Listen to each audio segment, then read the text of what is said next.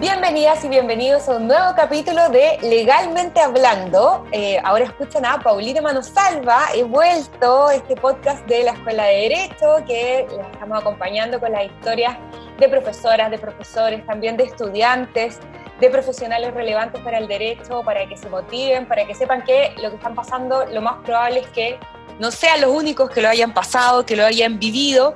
Quiero agradecer a Paula Arismendi, a Daniel Castro, parte de nuestro equipo de Legalmente Hablando, que lo hicieron increíble en mi ausencia, mostraron sus dotes de locución, además de la edición y de los dotes de diseñadora que tiene Paula en la infografía, así que yo creo que próximamente también vamos a empezar a grabar con ellos y vamos a tener entonces más locutores.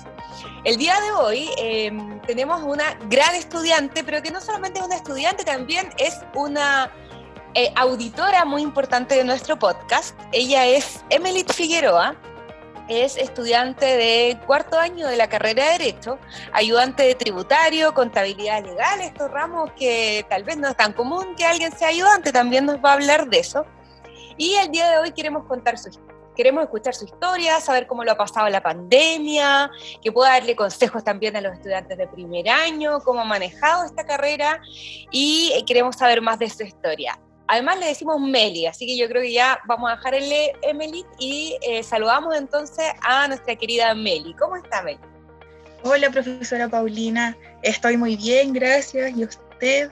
Eh, bueno, agradecida porque me hayan invitado a este espacio del que usted ya mencionó que soy muy fan eh, entonces, muy contenta de participar y de tener la oportunidad de, poder contar eh, cosas interesantes que han pasado por mi vida universitaria. Y eh, bueno, espero que sigan pasando porque me quedan todavía unos años en la carrera. Sí, totalmente. Meli siempre escucha nuestros podcasts, así que eso también fue un, un, punto importante también para que la invitáramos. Tiene sus historias, tiene muchas cosas que contar. Y lo primero que queremos saber es cómo eh, ha sido la pandemia para Meli. ¿Cómo ha, sido, ¿Cómo ha vivido la pandemia? ¿Cómo ha sido estar encerrados todo este año? en un marzo que todos esperábamos ingresar a la universidad ya con las pilas puestas, después de un año duro también del estallido social. ¿Qué ha significado todo esto?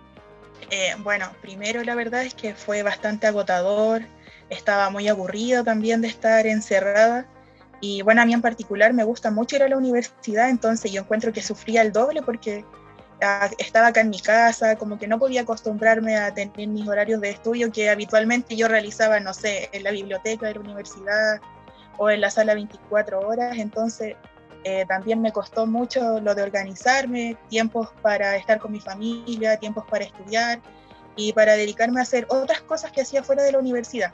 Entonces eso fue como un desafío porque tuve que aprender a planificar en una nueva situación que estábamos viviendo. Yo creo que eso fue como lo más complicado, pero también agradecida porque aún en esta situación podemos seguir estudiando, igual tenemos buena salud, y ver tantas noticias que eran tan tristes, eh, yo me sentía afortunada de estar bien dentro de todo, la verdad.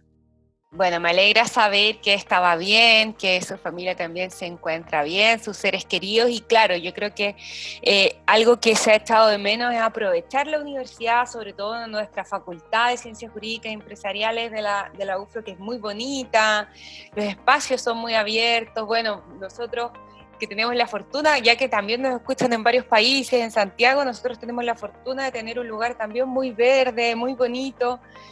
Entonces me imagino que eso ha sido difícil, pero también es un periodo. Esperemos que esto sea un periodo de aprendizaje único en la historia. Bueno, esperemos que no, no se repita prontamente. Y me alegra saber que igual ha, ha, logrado esto de los horarios de estudiar. ¿Y cómo, cómo ha sido eso? ¿Cómo lo logró al final? ¿Cómo, cómo encontró la fórmula para eh, dentro de un día que estamos en el mismo espacio, tener un momento para, bueno, primero para darse ánimo para levantarse. No sé si a usted le pasa, pero a mí últimamente a fin de año eso me ha costado mucho. Al principio no tanto, pero ahora ya estoy como que cuesta darse el impulso para concentrarse y decir, ya, empezó el día, y después también para tener momentos de distracción y no distraerse entre medio, que igual pasa. ¿Cómo, cómo ha hecho eso? Eh, bueno, claro. Eh, la verdad, yo lo primero que hice fue eh, tratar de buscar mis horarios como dentro del día, los mismos que utilizaba más o menos en la universidad, pero eso no funcionó porque acá en mi casa yo tengo una hermana chica, entonces ella tampoco va al colegio y siempre anda jugando, eh, siempre anda inquieta y si ve mis lápices los quiere tomar, entonces eh, dentro de esas horas del día no era efectivo que estudiara. Por lo tanto, empecé a buscar como los horarios de más silencio en mi casa y bueno, eso se dan más en la noche. Entonces yo eh, me conectaba a clases durante el día, tomaba los apuntes que, que necesitaba y después yo empezaba a estudiar en la noche y es lo que hago hasta ahora. Y la verdad, a veces trato de no quedarme hasta tan tarde eh, para también descansar. Igual trato de dormir eh, las siete horas como mínimo, porque uno piensa que estando en la casa va a tener como más tiempo de estudiar, más tiempo de hacer otras cosas, pero me he dado cuenta que es mucho más agotador porque uno no separa los tiempos. Entonces, igual eh, me he estado esforzando un poco por tratar de, de, descansar, de hacer otras cosas. Y bueno, hasta ahora eh, al menos me ha funcionado. Sí, qué bueno, porque no sé si le pasaba que al principio de la pandemia em, las redes sociales y todos decían como, bueno, aprovecha de aprender un idioma, no sé, siempre quisiste eh, coser y hacer tu ropa, ah, métete un curso, no sé, muchos cursos gratis también, pero en realidad era, era muy agotador esa presión, igual siento yo y tal vez más, obviamente más para su generación, tal vez había mucha presión en redes sociales, compararse igual con la vida de otros, porque, ojo, eh, la vida igual del estudiante de derecho es mucho de leer, de concentrarse, no es tan práctica tal vez como otras carreras, entonces claro, si uno se empieza a comparar, eh, tal vez decía, hoy el resto tiene más tiempo libre o hace otro tipo de actividades. ¿Cómo manejó lo de las redes sociales? Bueno, eh, igual eh, creo que las redes sociales fue un gran tema porque el hecho de estar, no sé, viendo una clase en el que el profesor no lo estaba viendo prácticamente, eso libremente nos daba el espacio como de tomar el celular, empezar a ver las redes sociales y uno así como que estaba muy lejos eh, de la clase. Entonces eh, tuve que también eh, partir, bueno, descargué una aplicación en el, en el celular para ir, que quedara como inactivo durante los periodos de clase Ahora ya no lo estoy necesitando porque creo que aprendí a, concentrarme en clase. Igual de repente como que veo mi celular o reviso el WhatsApp, pero no es como eh, algo que me quede permanentemente y esté en otro mundo mientras el profesor está hablando. Pero claro, como usted también decía, eh, hay harta presión porque hay personas que creen que ahora están utilizando su tiempo de manera mucho más efectiva, que tienen mucho más tiempo para realizar otras cosas, pero ese no es nuestro caso porque igual nuestra carrera es demandante. Entonces, no solamente leemos un libro o unos apuntes, sino que todos nuestros profesores nos van dejando distintos manuales, tenemos que ir repasando eh, clases, ojalá día a día. Entonces, no es como que podamos distribuir nuestro tiempo en, en otras cosas también, sino que la mayoría del tiempo lo ocupamos en estudiar. Sí, sí, yo creo que es desafiante, pero también les pasa que las redes sociales de pronto muestran cuestiones que no son reales, es decir, nadie va a mostrar su colapso o que está o que en realidad tal vez está aburrido o que o igual yo tal vez no tener una rutina, no tener eh, una actividad, igual no hace bien. Entonces, ser consciente de eso, que lo que se muestra en las redes sociales no es la realidad y que por ende no está bien compararse, me imagino que igual es un trabajo, es difícil, requiere madurez eh, madurez de, darse cuenta de eso y por otra parte, como bien decía, em, el tema de dejar de lado las redes sociales y yo no sé si les pasa, pero es como que en un momento uno siente la necesidad como que, em, como estamos en la casa, tal vez tenemos todo a la mano. Entonces, es como si te mandan un WhatsApp, tal vez por, por por trabajo, digamos, o por, estudio o algo, es como que la gente cree que todo el mundo tiene que contestar de inmediato. Eh, y después uno se disculpa, así como, ¡ay, perdón, estaba haciendo eso! Pero en realidad las redes sociales tienen que ser un complemento. Y justamente nuestro trabajo, y lo digo nuestro trabajo porque yo creo que todos los abogados después que se titulan siguen estudiando, tenemos que concentrarnos, tenemos que lograr ese minuto en que pensamos, en que surgen las ideas y yo creo que eso lo hace más difícil la pandemia y el tema de las redes sociales. No sé si está de acuerdo conmigo, me estoy muy la profunda. No, la verdad es que sí, igual estoy de acuerdo porque de repente pasa que uno escucha vibrar su celular y no una vez, sino que es como varias veces y uno dice, oye, esto ya es importante, entonces como tendré que verlo, pero igual estoy haciendo otras cosas y esto me va a desconcentrar, pero uno se siente como con la carga de que hay que responderle rápido porque esas personas también saben que tenemos el celular a la mano y, que prácticamente tenemos los datos encendidos y estamos con el celular todo el día. Pero eso no es así, entonces eh, yo creo que igual hay como que eh, dejar de normalizar esto de que las redes sociales eh, está bien, nos comunican, es una herramienta muy necesaria, pero también si uno no la sabe utilizar, puede ser algo que, que nos afecte. Entonces, no estoy de acuerdo en que uno tenga que andarse disculpando por no responder rápido porque eh, uno tiene también sus, cosas, uno se concentra en otros, también tiene prioridades. Entonces, en ese sentido, creo que estoy muy de acuerdo con lo que usted dice. Sí, no, yo, yo, igual estoy de acuerdo que no hay que andarse disculpando, que uno tiene, tiene sus tiempos y que las redes sociales en realidad es un accesorio, es una herramienta que ayuda, pero que que no es lo principal. Entonces, bueno, y, también estamos en un periodo ahora, diciembre, muchos estudiantes van a dar la PCU, bueno, ya no es PCU, ahora es PTU, creo, sí, PTU. PTU. Em, sí, van a dar esa prueba de transición, tienen que decidir si entrar a estudiar, a estudiar derecho u otra carrera, empiezan todas esas preguntas en un año difícil. Eh, ¿Cómo fue ese periodo para Mary? ¿Cómo fue ese periodo? Eh, bueno, para mí la verdad, eh, igual fue una decisión difícil, porque yo creo que a mí lo que más me acomplejaba era que yo estudiaba en un colegio técnico profesional. Entonces, eh, un colegio técnico básicamente no prepara para la universidad.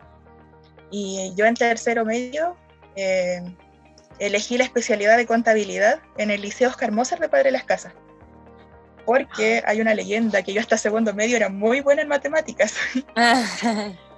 pero, pero em, bueno, de a poco la verdad como que me dejaron de, gustar, se me hacía muy difícil, me frustraba no poder resolver eh, los ejercicios. Y bueno, también la gente cree que en contabilidad, en los liceos sobre todo, como que somos muy secos para las matemáticas, pero la verdad es que yo estuve ahí y lo desmiento porque las usamos las operaciones básicas, eh, siempre está la calculadora. Entonces, eh, igual me iba bien en la carrera a pesar de que yo no era buena en las matemáticas. Pero a mí, después cuando llegó la hora de decidir qué quería estudiar, en un comienzo yo entré a contabilidad porque pensaba seguir con contador público y auditor. Y, bueno, al final me desencantó tanto este tema de las matemáticas que yo dije que, ¿qué voy a ir a hacer a contador auditor? Eh, a una carrera que tenía un plan de, de estudio eh, sobre matemáticas, entonces, que ya esto era más avanzado. Y yo dije, no me gusta, no, no, me va, no me va a ir bien en esto.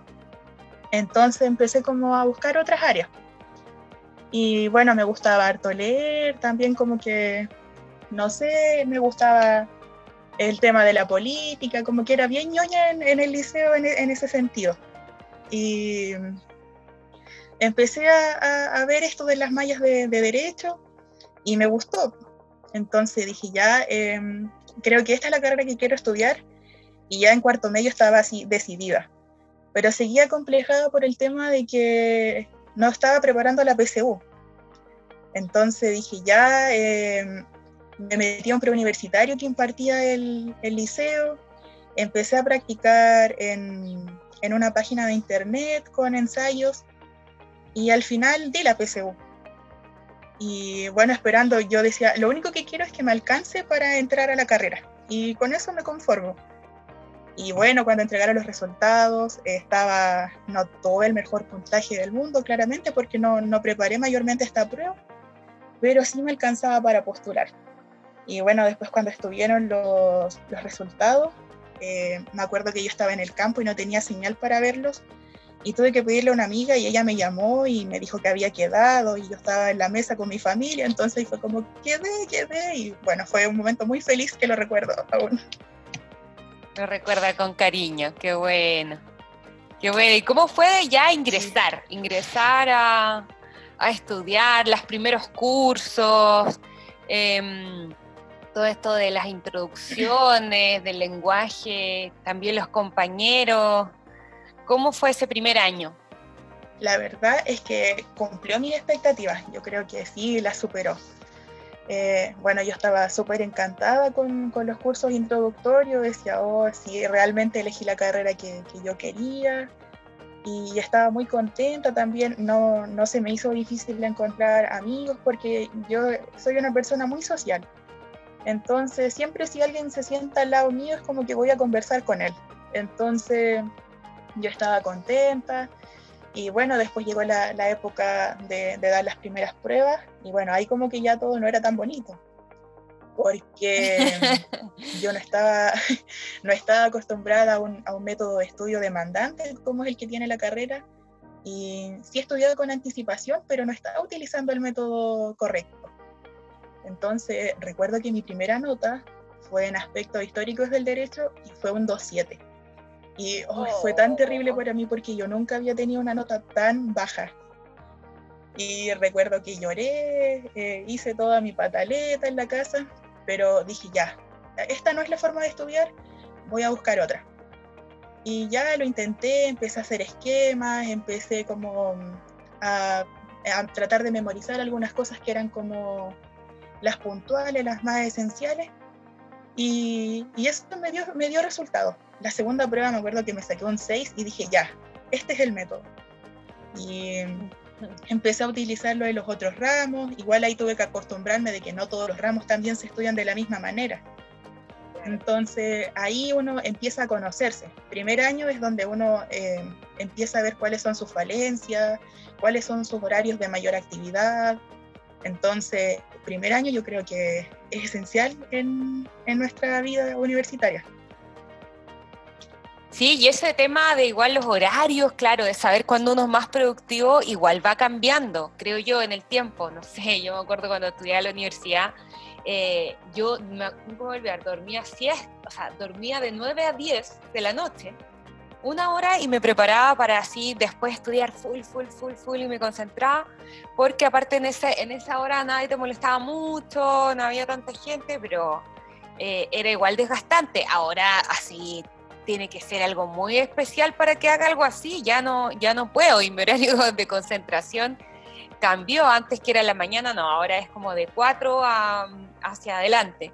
Pero normalmente cuando uno estudia, ese horario como que se mantiene en los cinco años, creo yo. Y el método que uno va encontrando también funciona. Hay gente que hace resúmenes, hay gente que no, que lee directamente del libro, otros que utilizan los esquemas. Y claro, es un proceso de autoconocimiento y otros que les gusta explicarle a otras personas, otros que les gusta que le expliquen o hacen preguntas. ¿Y cómo fue ese estudio igual con los compañeros? ¿Lo hacía, no lo hacía? Yo sé que es bien sociable. no sé si estudiaban, estudiaban juntos, ¿cómo, cómo lo hacían? O, o coordinaban los horarios. ¿Y hoy día igual cómo lo están haciendo? Eh, bueno, yo la verdad, mi método de estudio es hacer esquemas. Ese es como ha sido mi método desde el primer año y me funciona. Eh, yo hago los esquemas, anoto como los artículos al ladito y siento que, eh, bueno, soy visual, entonces como que miro los esquemas y me acuerdo de los colores, me acuerdo de, en, no sé, en qué parte iba tal cosa y como a estructurar ya la pregunta si la prueba es escrita o es oral. Entonces, eh, ese fue como, era como uno de, de mis tips para estudiar y lo otro era aprendérmelo básicamente todo porque cualquier cosa podía hacer y lo único que me daba seguridad de poder aprobar el examen eh, o lo que fuera era saberlo todo. Y en cuanto a, los grupos de estudio, em, igual nos juntábamos a estudiar en la sala nocturna. Yo me acuerdo que con Francisco, eh, que igual fue su alumno, siempre nos juntábamos a estudiar. Damos saludos a Francisco, saludos. Sí. Sí, saludos a Francisco. Em, nos juntábamos a estudiar antes de procesar, era como nuestra cábala, así nos juntábamos y empezábamos a contarnos la materia porque a mí me gusta explicar. Siento que ahí, ahí es cuando aprendo más y sé si lo sé. Entonces, eh, nos juntábamos, estudiábamos y después íbamos a la prueba, empezábamos a comparar las respuestas que dábamos y era como, ya, sí, no fue bien. Y, eso. Y también eh, con el otro amigo que estudió artes, con Sebastián, así que un saludo también a mi amigo Sebastián, que ya pasó por el podcast. Eh, y con él también me servía mucho estudiar porque él es un año mayor que yo. Entonces de repente como que tenía duda y le decía como, Seba, esto lo sabes, y era como, ah, sí me acuerdo.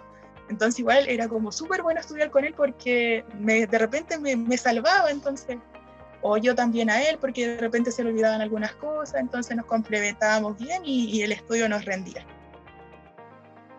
Y, ahora, ¿cómo lo han hecho? ¿Han podido igual tener una dinámica, o sea, obviamente, no sé si llamarla similar, pero tener una dinámica de repasar o estudiar de repente, o se comparten tal vez, sabes que en este ramo hoy yo creo que esto es importante, esto no es tan importante, abordémoslo así. Igual eh, está esta relación con los compañeros y las compañeras para eh, discutir la materia y conversarla. Eh, sí, igual eh, a veces, eh, no sé, hemos hecho videollamadas, igual hemos tenido que hacer hartos trabajos en grupo, entonces cuando los trabajos son en grupo nos rinde trabajar y dividirnos, por ejemplo, no sé, a veces transcribimos las clases, como ya una clase tú, otra yo, em, y ahí vamos generando como complementando toda la materia. Em, también a veces como decir, no, yo creo que esto entra sí o sí en la prueba, estudienlo, o hice tal cosa y la comparto, yo creo que eso igual nos ha perdido. Eh, y bueno, en esta instancia yo creo que a todos como que le ha aflorado esto de ser solidario con sus compañeros, entonces de repente los, hay muchos grupos, grupos de cada ramo, entonces hay muchos compañeros que, que le explican a otros, que están para solucionar dudas.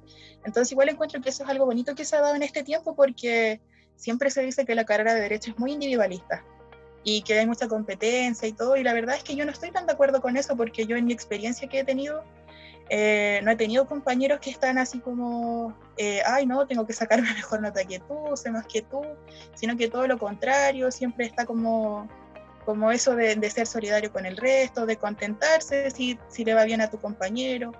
Entonces yo la verdad no estoy tan de acuerdo con eso. Además que yo siempre creo que la competencia eh, está con uno mismo, de tratar de superarse, y no solo en lo académico, sino que también como persona, porque yo creo que uno es un todo integral. Entonces, el ser un buen estudiante también yo creo que tiene que ir acompañado de, de ser un buen compañero, de ser un buen alumno, de ser respetuoso con sus pares, con sus profesores. Entonces, creo que eso se ha destacado harto en, este tiempo y a mí la verdad eso me pone feliz. Sí, estoy de acuerdo. Además que ayudar a otros em, hace que uno se sienta que es un aporte, lo hace sentir mejor en tiempos difíciles, está, el otro día igual leí un reportaje de eso, que realmente ayudar a otras personas, o sea, tampoco se trata de que uno va a empezar a ayudar a todo el mundo y volverse loco, porque no se puede igual, creo yo, o tal vez hay gente que puede, pero por lo menos tal vez nosotros que no podemos, pero sí hacerlo alguna, en alguna medida eh, hace, hace muy bien, yo creo, es como un cariñito para el alma de uno, más que para el otro. Mm, y, bueno, en relación a eso, siempre nos piden consejos de, las, eh, de enfrentarse a las pruebas orales. ¿Cómo fue esa experiencia, primero en, en realidad en la presencialidad, eh, esas primeras pruebas orales, anécdotas de pruebas orales que se puedan contar, Meli, que se puedan contar.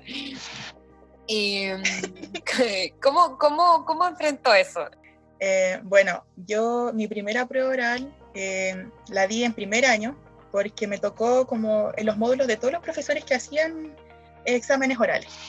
Y mi primera prueba fue en teoría política eh, con el profesor Danco. Y ese, yo creo que ese fue uno de los ramos más exigentes que tuve en primer año. Entonces, eh, bueno, yo era mechona, tenía mucho miedo de enfrentarme a, a estas pruebas orales y también en ese tiempo estaba recién acostumbrándome a estudiar, entonces estaba así tan nerviosa. En ese, en ese periodo habían cosas que yo no me había estudiado de la materia. Entonces todo eso me creó muchas inseguridades. Pero al final fue como que me senté así delante de la comisión Y bueno, traté de responder lo mejor posible. Me acuerdo que aprobé ese examen, pero no, no fue como con una calificación sobresaliente ni nada por el estilo. Pero eh, siento que para ser como la primera prueba que tuve no estuvo tan mal y que al final eso lo iba a tener que ir reforzando durante el tiempo nomás, porque uno está en, en, derecho, una carrera que la oralidad es parte de la esencia prácticamente de, la carrera. Entonces, eh, trataba de controlar mis nervios nomás y, y tratar de estudiar eh, de la mejor forma posible y, y, creo que, bueno, siempre lo que más va a dar seguridad es tratar de aprendérselo todo. Y no, no solo memorizarlo y, y llegar a la prueba y, y, prácticamente decir todo lo que tenemos en nuestro cerebro, sino que también de poder explicarlo. Yo creo que eso es, es importante. Eso de decir todo lo que está en el cerebro, sí, suele pasar, suele pasar. ¿Y, hay alguna anécdota que recuerde de alguna prueba oral? Bueno, sí, en, en segundo, eh, la última prueba de penal 1 fue oral. Y yo había tomado ese ramo con el profesor Paredes y el profesor Rojas. Entonces, profesor Rojas que, estuvo... siento que esto del Sí, profesor Rojas que estuvo en nuestro podcast, hay que decirlo. Sí, sí, él, él estuvo en el podcast. Y bueno, yo igual estaba nerviosa, como ese nervio que nunca se pierde, yo creo, antes de entrar a las pruebas orales. Y saqué mi cédula y me salió eh, culpabilidad, eh, dolo y culpa. Y entonces ya yo empecé a hablar del dolo, del dolo directo, y llegó el dolo eventual.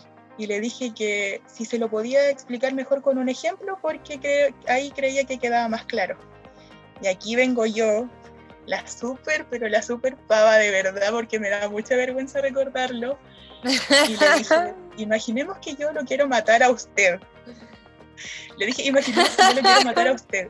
Y el profe y el profe miró al profe Rojas y dijeron así como, bueno, tendremos que aprobarla. Y se mataron de la risa. Y estaba todo, estaban todos mis compañeros atrás y yo como, no, ¿por qué di este ejemplo pudiendo dar tantos otros?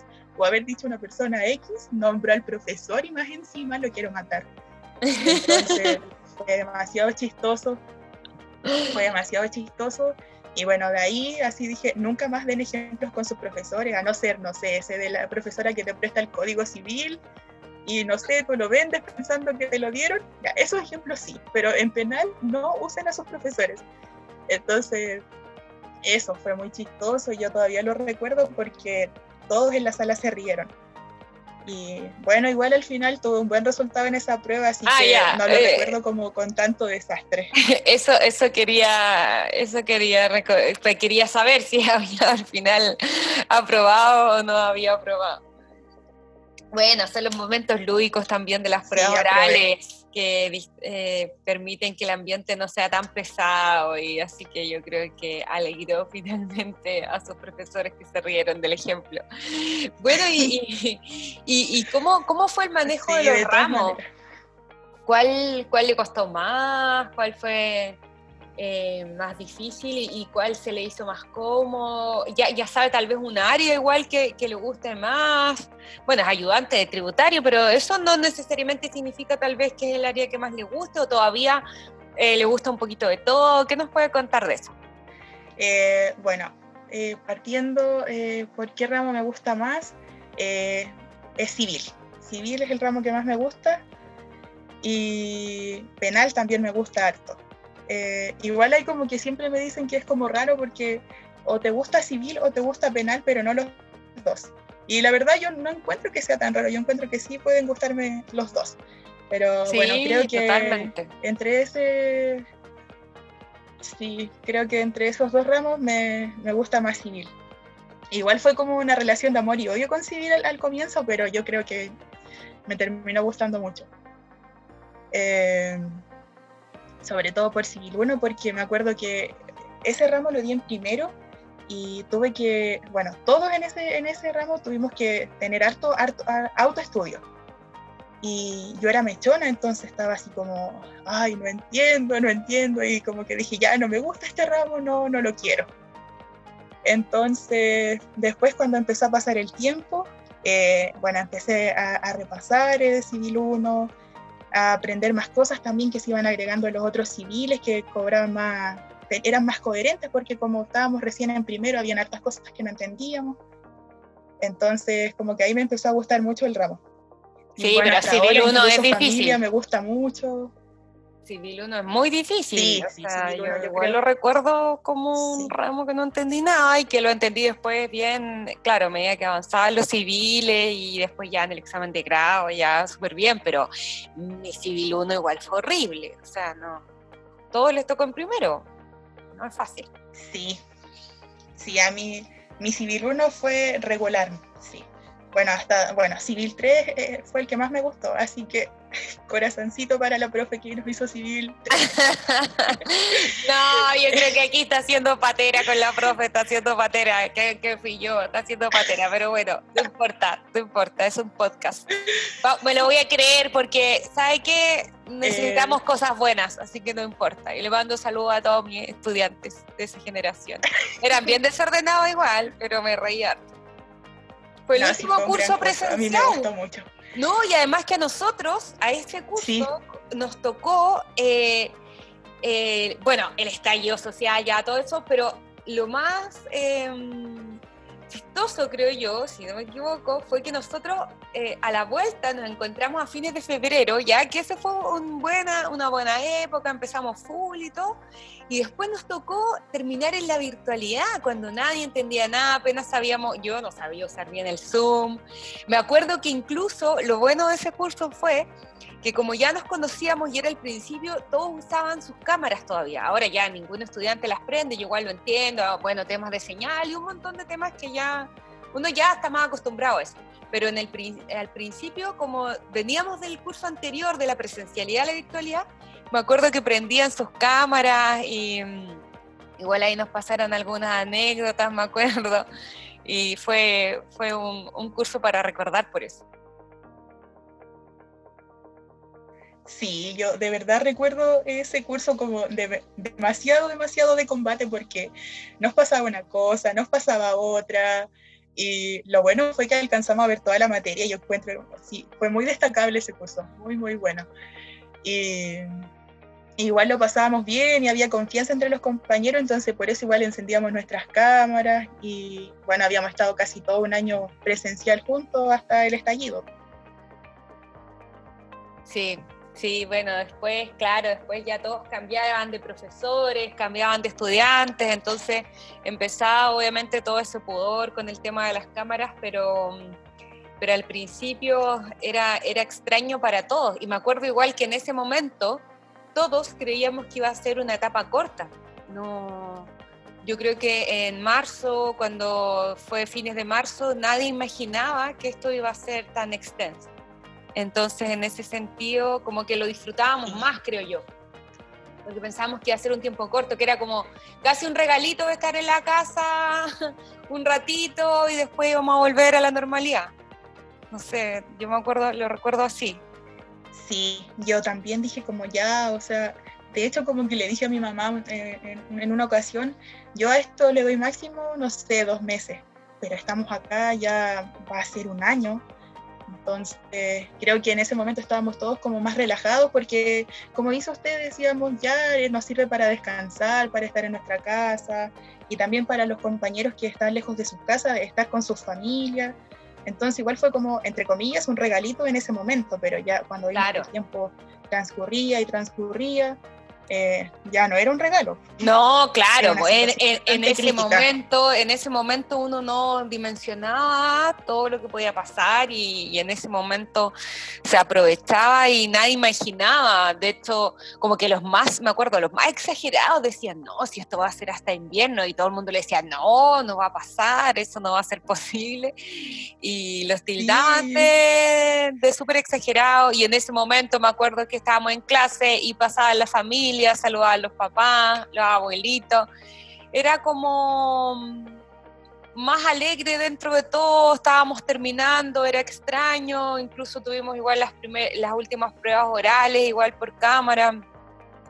Pero bueno, hoy estamos aquí, ya como dice, llevamos un año donde hemos tal vez pasado por todos los periodos, ese periodo en que no nos imaginamos, después tal vez por la angustia, la resignación, después tal vez va a costar también mucho volver, me imagino yo, no sabemos cuándo tampoco, pero ¿y, cómo ha sido este manejo de este año, de, los ramos? ¿Cuál, ha sido como eh, el que más le ha costado o eh, ya en la virtualidad?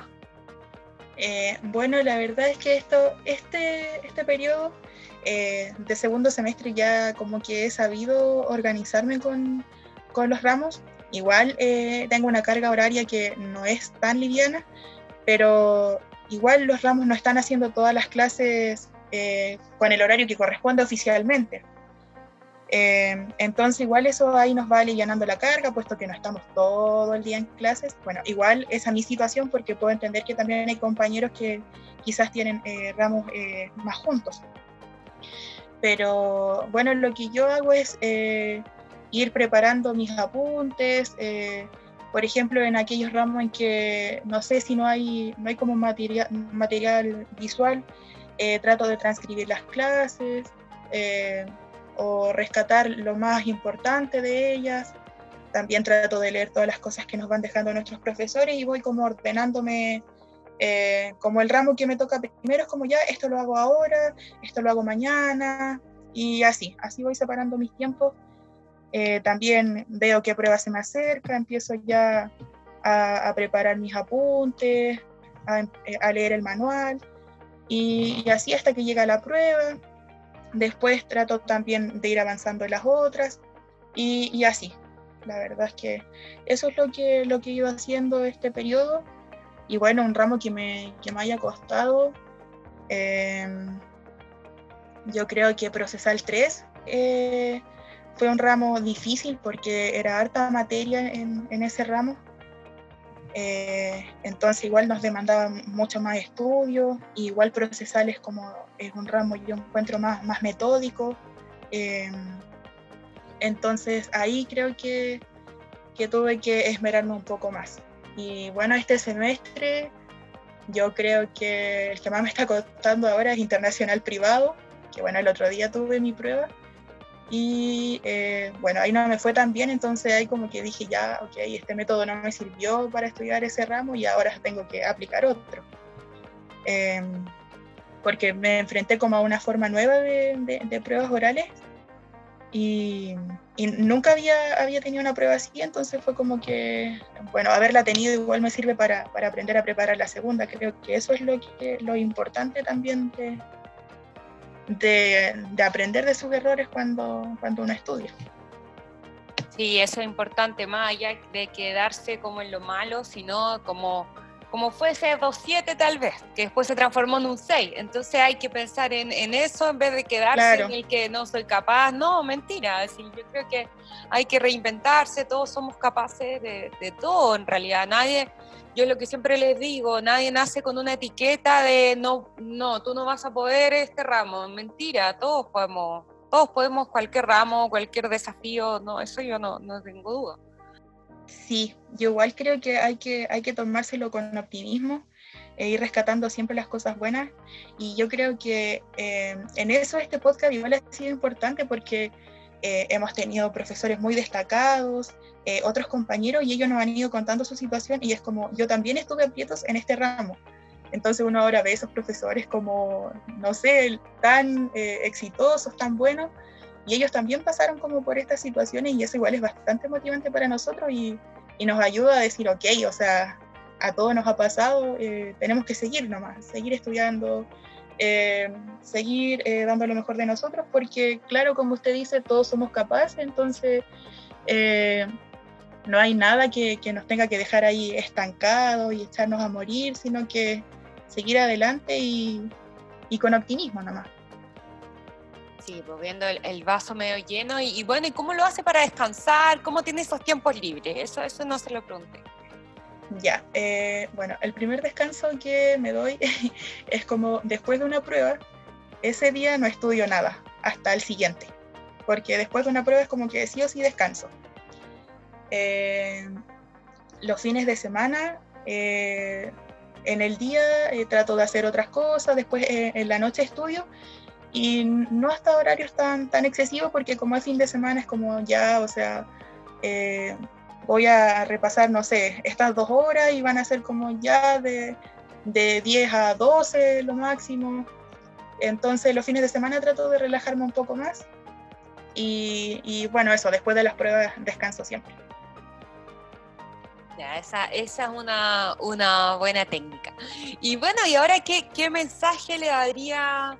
Yo creo que mm, tal vez el foco es eh, primero para los estudiantes de primer año, los que quieren entrar a estudiar derecho, ahí hay un, obviamente, estudiantes que, sobre todo los que vienen ahora, que han tenido un año duro porque fue su cuarto medio y ahora quieren, van a ingresar en la virtualidad, pero igual en algún momento y cada vez queda menos para que esto vuelva a la normalidad y ya vuelvan a la universidad. ¿Qué mensaje les daría a ellos por una parte? Después vamos a los otros estudiantes y a sus compañeros bueno, a, aquellos estudiantes que están pensando en ingresar a la carrera, eh, bueno, si ya lo han considerado mucho tiempo, la verdad es que lo único que tienen que hacer es dar el paso y atreverse nomás y, entrar a la carrera. La carrera es, muy bonita, eh, también eh, es muy multidisciplinaria, o sea, tiene muchos campos para, para explorar. el hecho de que uno estudie para, para ser abogado no significa que pueda estar siempre, siempre litigando, sino que hay tantos espacios, hay docencia, hay investigación. Y, bueno, lo hemos visto por, eh, por, este mismo podcast, han pasado tantos abogados que se, se dedican a distintas áreas de, del derecho, entonces eh, es un área muy bonita por, por explorar.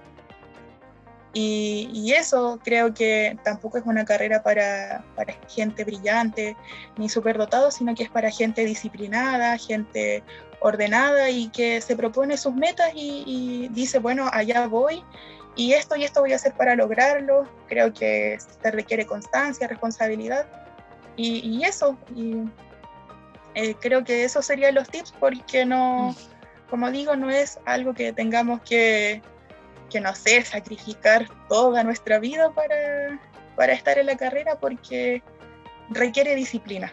Creo que ese es como uno de los, de los mejores consejos que, que a mí también me han dado. Sí, y además de la, de la disciplina, igual quiero, o sea, hay que desmitificar, eh, no sé, típica persona con déficit atencional como yo, o personas meas, meas que, que se distraen, que, bueno, si uno es apasionado y uno le gusta lo que hace, y como bien dice Meli, eh, uno igual se puede planificar, o sea, al final en esta carrera uno ve todos los perfiles y, si a uno le gusta, y obviamente igual es responsable y se esfuerza, requiere esfuerzo como todo, pero tampoco, eh, como bien dice, estoy muy de acuerdo, no es así para super genios ni super dotados, es para gente que se esfuerza y que también es verdad que uno igual tiene vida, que uno igual lo pasa bien, que uno igual tiene buenas amigas y buenos amigos que duran hasta el día de hoy. Yo todavía hablo tonteras todos los días con mis compañeras y mis compañeros de universidad y nos reímos de las mismas leceras que hacíamos en la universidad y seguimos siendo igual y va a seguir siendo así, no tengo duda. Entonces es bonito lo que después va quedando. Y aquí hay una pregunta que nunca he hecho, pero que ahora me dieron ganas de hacerla. ¿Cómo, cómo se ve Meli en 10 años más? ¿Cuántos años tiene Meli? Yo tengo 21, ahora este mes cumplo 22. ¡Wow! ¿Cómo se ve a los 32? A ver. Bueno, la verdad es que eh, como que un área que me ha gustado mucho de, la carrera creo que es la docencia o como la investigación, creo que me gustaría entrar como a explorar esa, como que esa área del derecho. Y no sé, yo la verdad me veo quizás haciendo clases eh, o yo pretendo seguir estudiar, estudiando o eso al menos tengo como dentro de mis planes entonces, eh, no sé, me gustaría verme haciendo una tesis sobre algo interesante o no sé, creo que ese es como por ahora mi, plan. Bueno, yo espero igual que sea feliz y esté bien y además le vamos a agregar eso. Y es bonito igual hacerse esa pregunta, porque yo, yo me acuerdo cuando cumplí 27, yo decía, ¿qué imaginaba que iba a estar a, los 17? ¿Qué me imaginaba en 10 años más? Uno, yo me acuerdo que me lo preguntaba cuando estaba en el colegio. Y sí, en ese momento como que miré para atrás y, y superé las expectativas y también los caminos van cambiando. Uno se imagina no sé, eh, igual en algún momento cuando entré, poco menos que me imaginé fiscal y después terminé en el área civil, pero igual eh, eh, todo, toda, porque el derecho es bonito en todas sus áreas, es algo que yo me he dado cuenta. Así que, y bueno, y por último, terminar con un mensajito para sus compañeros y compañeras, para sus amigos, si quiere mandar un saludo a la familia, este es un espacio libre para que lo hagan. Bueno, o sea, primero mandarle como un saludo a todos mis compañeros, eh, deseando que, estén bien junto a su familia y que puedan estar dando lo mejor de ellos en, este año académico. Em, y bueno, como consejo para, nuestros compañeros o mensaje de ánimo más que un consejo, es bueno decir que tenemos que ser optimistas, eh, que aprovechemos este tiempo para, para conocernos, aunque no, no, no nos podamos ver en persona, pero de quizás extenderle la mano a ese compañero que no puede estar en todas las clases, de ese compañero que quizás eh, tiene un topón. Creo que este, este momento es como para sacar nuestro lado solidario em, y eso también, hacer un llamado a la solidaridad de, de compartir con, con, todos nuestros compañeros porque no conocemos todas las situaciones, entonces a veces el compañero que faltó a clase, no sé, puede ser porque eh, cuida a alguien en su casa, también tenemos compañeras que son mamás y hay muchas situaciones, entonces eh, yo creo que uno tiene que extender la mano eh, sin mirar a quién. Y, y, eso, y creo que eso también se ha dado este, este último tiempo, así que espero que esa, esa solidaridad que existe entre compañeros, esa empatía, siga creciendo.